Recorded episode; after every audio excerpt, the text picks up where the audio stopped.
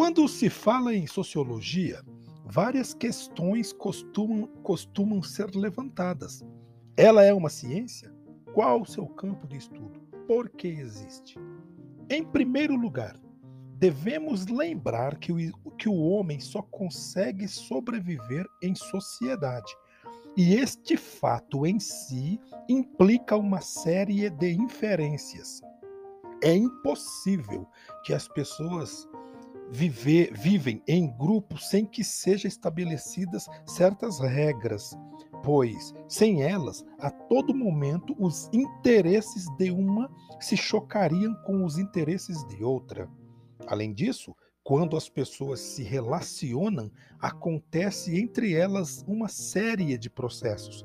Como resultado de sua interação, vamos observar, pois, consequências que afetam as pessoas e, o, e os grupos. Vemos, portanto, que viver em sociedade e uma sociedade cada vez mais complexa exige o estudo dos fenômenos que vão aparecer por exigência deste fato. A estes fenômenos chamamos de sociais e, para estudá-los, que existe a sociologia.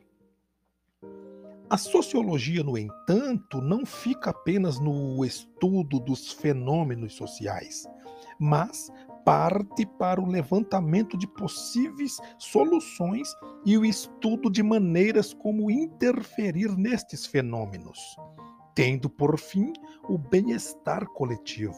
Entretanto, como toda a sociedade é dominada por um grupo que procura deter em suas mãos o poder, o saber e a riqueza, a sociologia não é muito bem vista e tem sido até muitas vezes banidas das faculdades ou universidades. Portanto, e no entanto, o sociólogo é uma pessoa que sempre deverá questionar a sociedade e, portanto, incomoda. E isto não é nem um pouco agradável para aqueles que preferem manter as coisas como estão.